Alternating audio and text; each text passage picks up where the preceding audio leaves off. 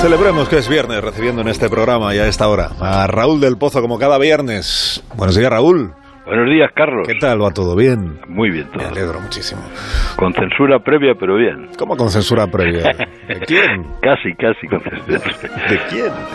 Pues aquí comienza cuando Raúl quiera, viva el vino. Eh, Pues nadie quiere ser una mesa en las elecciones del día de San Valentín. Hay más miedo al COVID que a la independencia. Faltan apoderados. Hay largas colas presentando alegaciones. Y de pronto ocurrió. Tezanos ha resucitado el oráculo de Delfos. Ya el emperador Juliano, el apóstata, quiso revivirlo y recibió la siguiente respuesta. Las hojas del laurel están silenciosas y los arroyos están mudos. Nerón arrasó el templo y se meó en la cima. Ahora la Sibila de Moncloa ha hablado desde el ombligo de Sánchez para anunciar el PSC ganará por tercera vez las elecciones, seguido de dos partidos separatistas que se acuchillan. Se hundirá Ciudadanos y llegará el sorpaso de Vox al PP. Para confirmar la profecía, Otegui estará en el meeting junto a Junqueras pasado mañana en Gerona. Esa misma tarde actuarán eh, en la ciudad Illa y Sánchez. Parodiando al bardo podríamos decir que toda la política es teatro y los políticos simples comediantes, cuando como ha escrito Agustí Colomí, el separatismo es ya solo un refugio platónico o mental.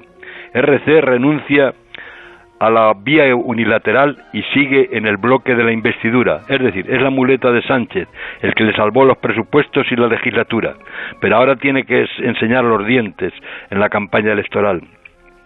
Los posconvergentes actúan a lo- eh, acusan a los de Junqueras de haber renunciado a la República y a la independencia.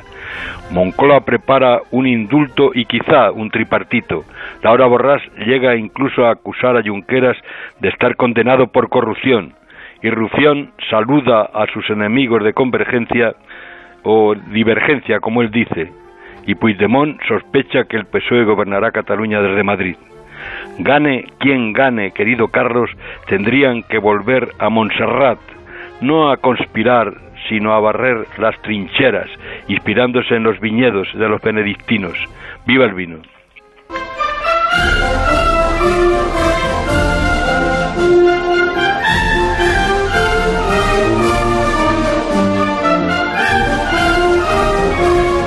Del Pozo que me pregunta la audiencia quién te censura.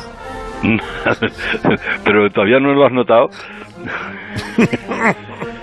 tú, no, tú especialmente, si a ti te, te- te pregonan de vez en cuando.